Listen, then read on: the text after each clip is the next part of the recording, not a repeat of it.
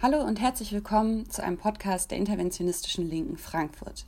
Dieser Podcast ist Teil von unserer Veranstaltungsreihe Halle, Hanau, Hannibal, rechter Terror in Deutschland und antifaschistische Antworten, mit dem wir in diesem Jahr gleich zwei Gerichtsprozesse gegen Rechtsterroristen begleiten werden. Das ist zunächst einmal der Prozess gegen die mutmaßlichen Mörder des Kasseler Regierungspräsidenten Walter Lübcke, der gerade erst begonnen hat. Später im Jahr wird außerdem der Bundeswehrsoldat Franco Albrecht angeklagt, weil er als Geflüchteter getarnt Anschläge begehen wollte. Heute in diesem Podcast sprechen wir mit einer Aktivistin von NSU Watch Hessen, die den Prozess gegen die Mörder von Walter Lübcke beobachtet. Wir wollen von ihr gerne wissen, welche Erkenntnisse es nach den ersten Verhandlungstagen gibt und was wir insgesamt von dem Prozess erwarten dürfen. Vorab noch ein paar Informationen zu NSU Watch Hessen. NSU Watch Hessen hat sich im Jahr 2014 gegründet, weil dort klar wurde, dass es auch in Hessen einen Untersuchungsausschuss zum NSU geben wird. NSU Watch Hessen ist Teil des bundesweiten Netzwerks von NSU Watch, das sich eben nach der Selbstenttarnung des NSU gegründet hat. Sie agieren als eine Schnittstelle aus Öffentlichkeitsarbeit, antifaschistischer Recherche und der Prozessbeobachtung des NSU-Prozesses in München. Und daraufhin hat sich das gesamte Netzwerk auch weiterentwickelt, sodass es inzwischen weitere Landesgruppen gibt, die jeweils anhand von Anlässen wie beispielsweise Untersuchungsausschüssen agieren. In Hessen besteht die Gruppe aus einer kleinen Gruppe von Antifaschistinnen, die unter anderem auch nach dem Untersuchungsausschuss weiter bestand, weil dort eben klar wurde, dass das Thema noch nicht abgeschlossen sein wird. Und auch den kommenden Untersuchungsausschuss zum Mord an Walter Lübcke wird NSU Watch Hessen dokumentieren. Erstmal vielen Dank an dich, dass du heute hier bist. Meine erste Frage wäre, ich hatte ja eingangs schon erwähnt, dass ihr eine Prozessbegleitung machen werdet. Wie wird die dann genau ablaufen? In dem Prozess gegen ähm, Stefan Ernst und Markus Hartmann werden wir ähm, eine Prozessbegleitung machen. Das bedeutet, wir werden Berichte veröffentlichen von jedem Prozesstag. Das heißt, wir gehen jeden Tag dort ins Gericht. Wir sind da ähm, als äh, Presse akkreditiert, gehen jeden Tag dort ins Gericht, ähm, schreiben möglichst detaillierte Protokolle, gleichen die mit ähm, den antifaschistischen Recherchen ab und schreiben darüber ähm, Berichte, die ihr dann auf unserer Homepage ähm, finden könnt. Außerdem wird es einen zusammenfassenden Thread geben auf Twitter bei, ähm, bei unserem NSU Watch Twitter-Account oder bei der Bundesstruktur, je nachdem, wer ähm, Zeit hat dafür. Und ähm, da wird es dann nochmal die Infos von jedem Prozesstag sehr komprimiert geben, weil natürlich die ähm, Berichte zu schreiben immer ein paar Tage dauern und ein paar Tage Verzug haben. Genau, außerdem werden wir parallel Veranstaltungen dazu machen und ähm, versuchen die Öffentlichkeit eben mit unserer Analyse an der Stelle zu bereichern ähm, und eben genau diesen antifaschistischen Blickwinkel ähm, zusätzlich zu der medialen Aufmerksamkeit, die der Prozess ja haben wird, ähm, versuchen aufrechtzuerhalten. Mhm. Und welche Parallelen gibt es vielleicht? Also seht ihr Parallelen zwischen den Prozessen gegen Stefan E. und Markus H. sowie dem NSU-Prozess? Ähm, Im Prozess ähm, gegen, die, gegen das NSU-Kerntrio und seine Unterstützer hatten wir eine sehr breit aufgestellte Nebenklage, also über 50 NebenklägerInnen. Das ist natürlich jetzt bei dem Prozess gegen Stefan Ernst und Markus Hartmann wesentlich weniger. Da haben wir zwei Nebenklageparteien. Das sind das ist zum einen Familie Lübcke, also die Hinterbliebenen ähm, von Walter Lübcke und ähm, Ahmed E., der ähm, mutmaßlich von Stefan Ernst niedergestochen wurde im Jahr 2016. Das sind die beiden Nebenklageparteien.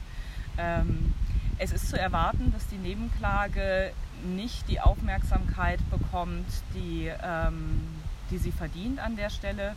Natürlich wird es darum gehen, inwiefern haben die beiden Neonazis diese Straftaten begangen, aber zum Beispiel im Fall von Ahmed hat er immer wieder darauf hingewiesen, dass eben nicht in Richtung rechts ermittelt wurde, obwohl er sehr früh auf das rassistische Motiv äh, hingedeutet hat.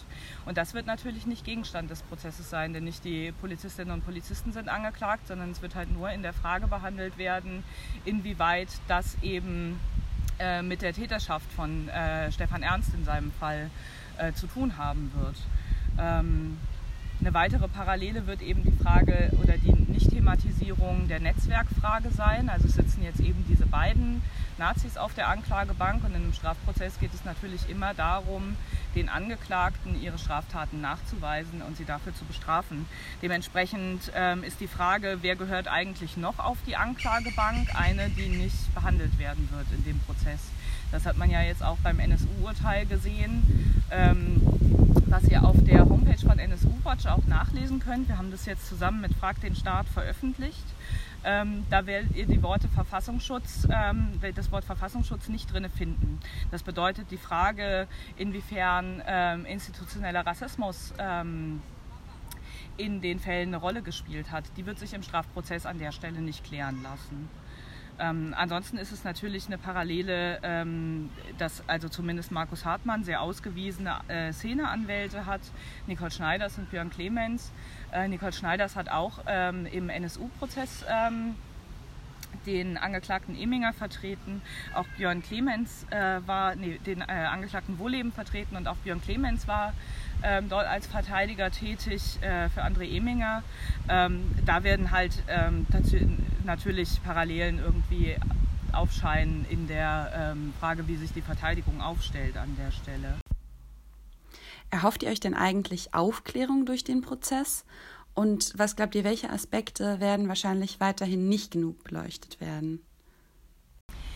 Insgesamt ist es so, dass ähm, wir uns von, von keinem dieser institutionellen Prozesse, seien es Untersuchungsausschüsse oder Strafprozesse, die eine Wahrheit irgendwie versprechen. Zum einen ist die natürlich sehr divers, je nachdem, wie man die Fragestellung anlegt. Also welche Netzwerke morden eigentlich in Deutschland, welche Nazi-Netzwerke.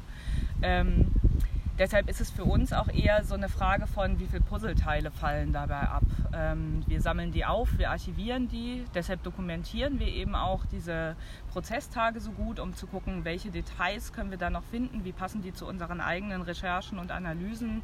Und die eben aufzuheben, weil ähm, zumindest meine Perspektive darauf ist, dass mich das die nächsten 30 Jahre beschäftigen wird. Und es eben total wichtig ist, äh, um eine Gegenöffentlichkeit aufbauen zu können, sich genau daran zu erinnern, was eigentlich in diesen ganzen ähm, Aufklärungsversuchen da verstreut ähm, äh, bei rumgekommen ist. Ne? Und da ist, da ist natürlich das, der Vorteil unseres bundesweiten Netzwerkes. Wir können diese Puzzleteile eben ähm, untereinander austauschen, vergleichen, können uns davon erzählen. Ähm, Sachen, ne? natürlich ist die Nazi-Szene auch bundesweit vernetzt und darüber hinaus. Dementsprechend können Sachen, die in äh, Mecklenburg-Vorpommern auftauchen, natürlich auch die Frage von, äh, wie ist eigentlich die Aufklärung in Hessen oder was hat das damit zu tun, ähm, beeinflussen. Und das sind natürlich die Vorteile, die wir haben an der Stelle. Ähm, im, im, Prozess wird auf jeden Fall nicht ähm, das Netzwerk thematisiert werden. Ähm, die General, äh, Generalbundesanwaltschaft führt an sich oder das BKA führt an sich noch ein Strukturermittlungsverfahren rund um den Komplex zum Mord an Walter Lübcke. Ähm, da ist der Stand der Öffentlichkeit bisher unbekannt. Ähm, das heißt, man, man, muss gucken. Also mit dem Mord an Walter Lübcke wird man sich noch sehr lange beschäftigen. Und natürlich ist es auch nur ein Teilaspekt in der Frage von, wie militant ist eigentlich ähm, die rechte Szene in Kassel in den 2000ern und eben auch heute noch. Und ähm, Deshalb ist natürlich auch der Untersuchungsausschuss in Wiesbaden, der nach der Sommerpause losgehen wird, ein weiterer Aspekt davon, ähm, ein weiterer Prozess, wo eben Puzzleteile aufkommen können, die wir sammeln, die wir einordnen, die wir archivieren, die wir aufheben, ähm, um eben Stück für Stück äh, uns der Wahrheit zu nähern. Kannst du uns noch ein bisschen was erzählen über die konkreten Verbindungen zwischen Stefan Ernst und dem NSU? Also gibt es irgendwelche Hinweise auf solche konkreten Verbindungen? Beide haben Ausspähnotizen angefertigt. Also bei Stefan Ernst sind Dossiers gefunden worden über ähm, mögliche Anschlagsziele wie die jüdische Gemeinde in Kassel oder auch politische GegnerInnen. Auch der NSU hat sehr detaillierte ähm, Ausspähnotizen äh, gehabt, die dann im Brandschutz in der Frühlingsstraße gefunden worden sind. Und insgesamt ist es ähm, schwierig, Stefan Ernst direkt mit dem NSU in Verbindung zu setzen. Aber das liegt vor allen Dingen auch daran, dass wir eben immer noch nicht wissen, welche Neonazis in Kassel eigentlich als Unterstützer des NSU-Kerntrios in Frage kommen. Also die Ausspielnotizen sind derart ähm, detailliert und mit Wissen von vor Ort gefüllt, dass es ähm, außer Frage steht, dass eben Kasseler Neonazis darin auch beteiligt sein müssen. Gerade letzte Woche gab es nochmal einen sehr aktuellen Fall, nämlich hat sich ähm, ein äh, Kulturprojekt in Kassel zu Wort gemeldet, nachdem wir bei NSU Watch eine Veröffentlichung dazu gemacht haben, zur Frage von Linken im Visier von Neonazis in Kassel. Und ähm, dieses Kulturprojekt, das Haus in Kassel, in dem Punkkonzerte stattgefunden haben und Lesungen, ähm, war auf den äh, Straßenkarten des NSU vermerkt. Ähm, und die sind darüber von der Polizei nicht informiert worden. Die wussten bis dahin nichts davon. Ähm, und da fragt sich, also stellt man sich natürlich die Frage, warum ist es eigentlich in den Ermittlungen ähm, nie eingeordnet worden? Ne? Während andere Ziele eben mit, ähm, von, von der Polizei mit Notizen versehen sind, warum könnten die potenziell Anschlagsziel geworden sein, ist das beim Haus einfach gar nicht passiert. Äh, man kann das noch rechtfertigen, wenn äh, das auswärtige Beamte sind, wie bei der BAO Bosporus, die also viele äh, Ermittlungen im NSU-Fall gemacht haben, dass die nicht wissen, wie die Kulturprojekte in Kassel heißen, aber spätestens als das an die MK Kaffee gegangen ist, also die Kasseler Polizei, ähm, lässt sich das eben nicht, nicht mehr erklären an der Stelle, weil die, also zum einen ist das Haus ähm, direkt gegenüber von der Polizeidienststelle, es ist in direkter Nähe zum ähm, Internetcafé von Halle Josgat und es war eben auch als linkes Zentrum bekannt und zu erkennen.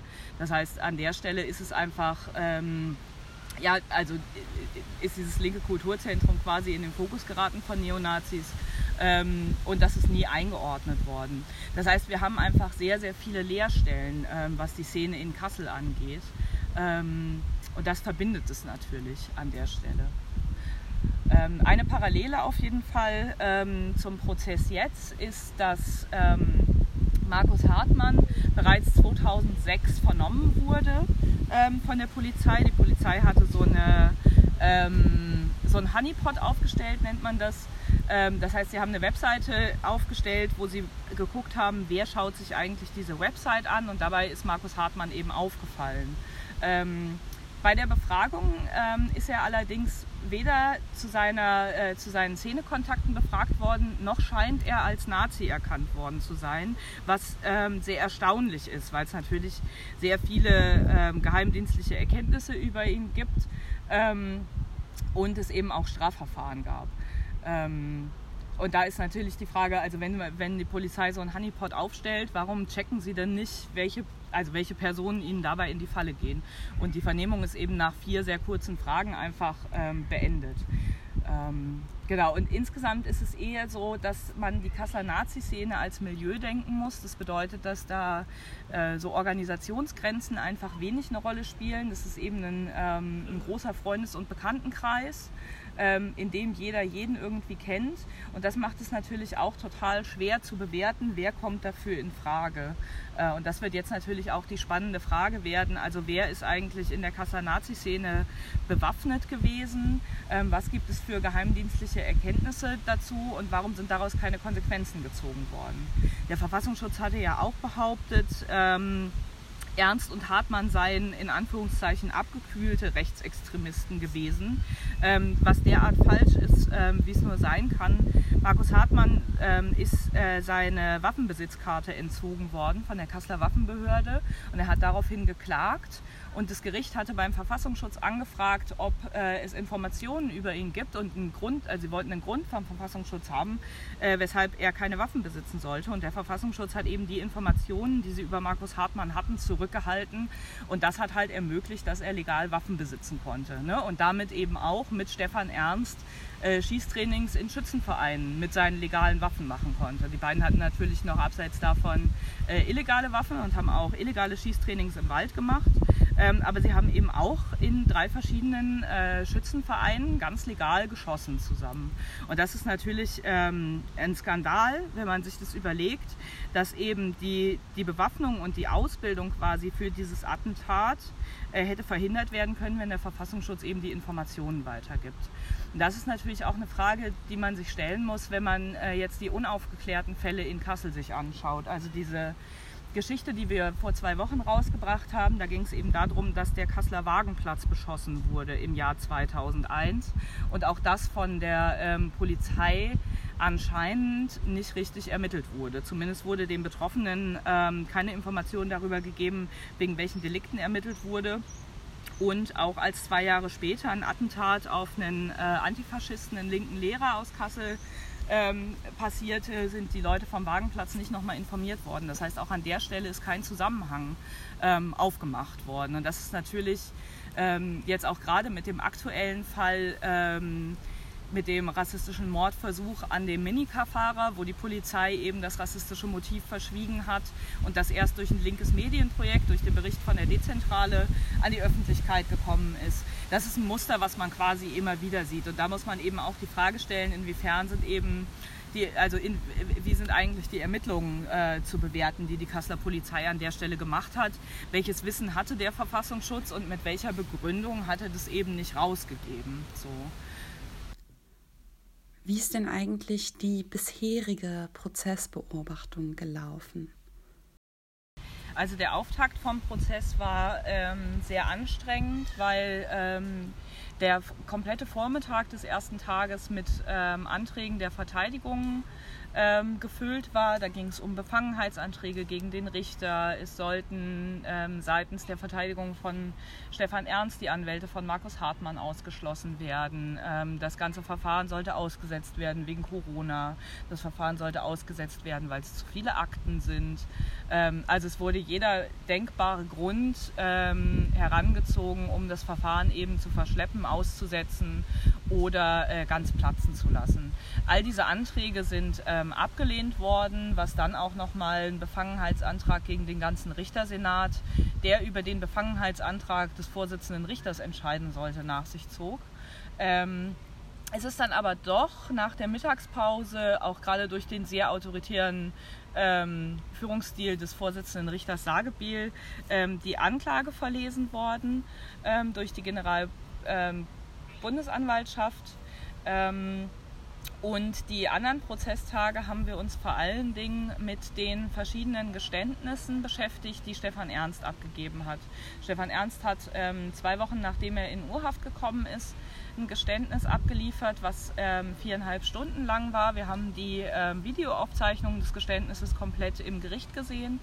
Ähm, in der stellt er sich sehr stark als Einzeltäter dar. Ähm, es ist zu vermuten, dass das eben eine Darstellung ist, ähm, auf die sein damaliger Anwalt Dirk Waldschmidt, ein bekannter NPD-Szene-Anwalt aus Mittelhessen, ähm, dass der quasi darauf hingewirkt hat, dass ähm, Stefan Ernst alle möglichen Mittäter eben außen vor lässt und ähm, auch einen möglichst labilen Eindruck macht. Ähm, die, das erste Geständnis gilt für die Generalbundes äh, Anwaltschaft als das plausiblere und auch auf, als das, ähm, auf dem die Anklage schlussendlich fußt. Also viele Informationen über den Ablauf der Tat, über die Vorbereitung der Tat und so weiter ähm, sind daraus entnommen. Ähm, da, Stefan Ernst hat das Geständnis dann eine Woche später wieder widerrufen ähm, und sich dann ein halbes Jahr Zeit gelassen, um ein neues Geständnis abzuliefern. Auch das haben wir gesehen. Ähm, da wirkt er durchaus abgeklärter. Ähm, er ähm, ist deutlicher als Nazi zu erkennen, also auch in den Begrifflichkeiten, die er wählt. Also er spricht auch von seinen Kameraden, er spricht davon, dass äh, politische Themen immer wieder ähm, zum Thema geworden sind. Ähm, während er noch im ersten Geständnis versucht hat, eben zu sagen, es wäre eher Zufall gewesen, dass er sich quasi wieder der rechten Szene zugewendet hätte, ähm, wurde im zweiten Geständnis dann doch sehr klar, dass er eigentlich nie so richtig da raus war. In beiden ähm, Geständnissen hat er nachweislich gelogen, also auch der Angriff auf, Ahmed, äh, auf Ahmed spielt gar keine Rolle. Ähm, den gibt er in keinem der Geständnisse zu. Und ähm, im während er im ersten Geständnis sehr nahbar wirkte, also er weinte sehr viel währenddessen, er hat auch während das äh, Geständnis gezeigt wurde im Gerichtssaal geweint, ähm, wirkte er im zweiten Geständnis sehr abgeklärt. Ähm, die Wahrheit wird sicherlich irgendwo dazwischen liegen und mit Sicherheit ähm, gibt es eigentlich auch noch mehr Namen von Nazis, die an der Stelle interessant werden können. Ähm, was im zweiten Geständnis auch interessant wurde, ist, dass er mindestens eine Person benannt hat, die ähm, mit der er auch politisch im Austausch gestanden hat. Das ist ähm, Alexander S. gewesen, der ähm, lange Zeit bei den Freien Kräften Schwalm-Eder war. Vielleicht erinnert ihr euch an den Übergriff am Neuenhainer See, wo ähm, Jugendliche von einem Solid Camp überfallen worden sind. Auch in der Kameradschaft war er quasi aktiv ähm, und e, ist eben ein sehr enger Wegbegleiter von Markus Hartmann und Stefan Ernst gewesen. Und genau im zweiten Geständnis ähm, sagt er dann eben, er hat die Tat nicht alleine verübt, äh, er hat sie gemeinsam mit Hartmann vorbereitet und Hartmann hätte schlussendlich ähm, geschossen bzw. hätte sich der Schuss aus der Waffe gelöst. Auch da gibt es natürlich viele Ungereimtheiten ähm, oder Fragen, die dann noch zu klären sind. Aber damit waren wir jetzt erstmal quasi mit diesen ähm, Geständnisvideos jetzt erstmal die ersten Tage beschäftigt. Jetzt gerade sind äh, drei Wochen Sommerpause und danach ähm, wird die äh, Beweisaufnahme weitergehen. Es wird ähm, zum einen der Sohn von Walter Lübcke vernommen werden, der seinen Vater gefunden hat. Dann werden jede Menge ähm, Polizisten aussagen und es wird drei Tage geben, ähm, die eingeräumt sind, in denen Stefan Ernst befragt wird. Das ist jetzt erstmal so der Fahrplan, wie es weitergehen wird. Ähm, genau, alle, alle Details dazu könnt ihr äh, auf unserer Homepage dann bei den Berichten nachlesen. Und was uns noch interessieren würde, welche Rolle spielt Andreas Temme, der Mitarbeiter des Verfassungsschutzes? Er war ja sowohl beim Mord an Halit Yozgat durch den NSU in Kassel damals anwesend, als auch beruflich mit Walter Lübcke befasst. Also Andreas Temme war ja beim Mord an Halit Yozgat ähm, mutmaßlich im Internet Café anwesend. Er bestreitet das zwar, aber es gibt sehr wenig Szenarien, die denkbar sind, in denen das anders ist. Und er hat sich daraufhin auf den Zeugenaufruf eben nicht gemeldet und ist dadurch eben auch äh, unter Mordverdacht gekommen. Ähm, Temme war einer von drei Mitarbeitern in der, ähm, in der Verfassungsschutzstelle in Nordhessen ähm, und hat maßgeblich V-Leute aus dem rechten und aus dem äh, sogenannten islamistischen äh, Phänomenbereich geführt.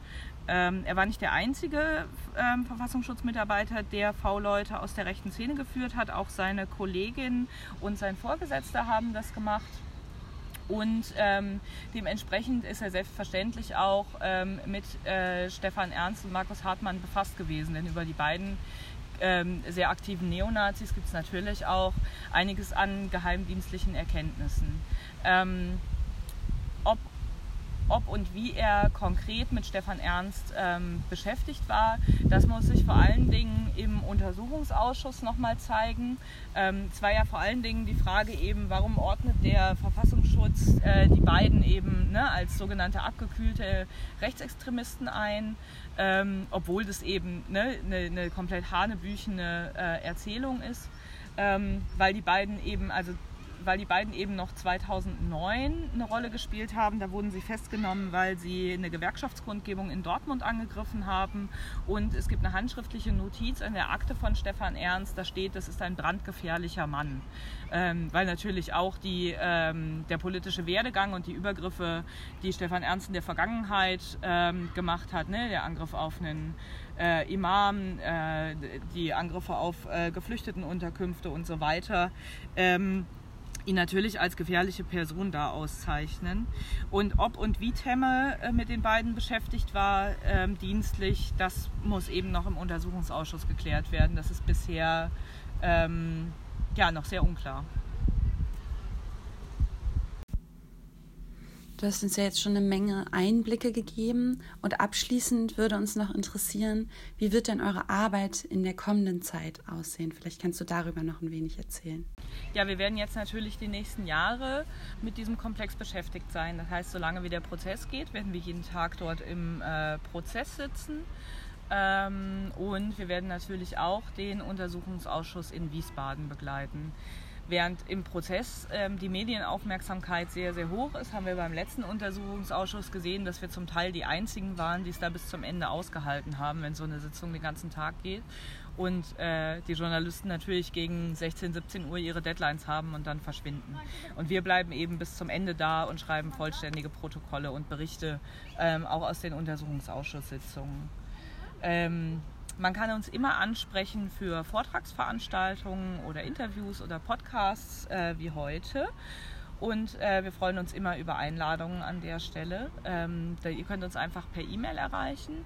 Und natürlich freuen wir uns auch über Geldspenden. Wir haben ähm, ein NSU-Bot-Spendenkonto. Das findet ihr auch auf unserer Homepage. Und natürlich, wenn ihr euch dafür interessiert, für die Prozessbeobachtung interessiert, da selber mal vorbeigehen wollt, aber gerne wissen wollt, wie das genau abläuft, was man eigentlich braucht, wann man sich anstellen muss und so, dann könnt ihr euch auch sehr gerne bei uns melden.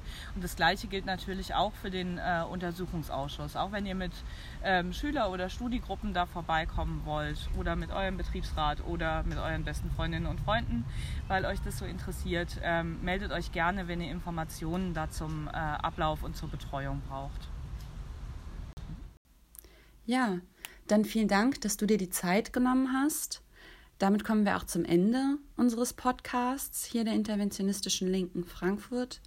Dieser Podcast ist Teil unserer Veranstaltungsreihe Halle, Hanau, Hannibal, rechter Terror in Deutschland und antifaschistische Antworten.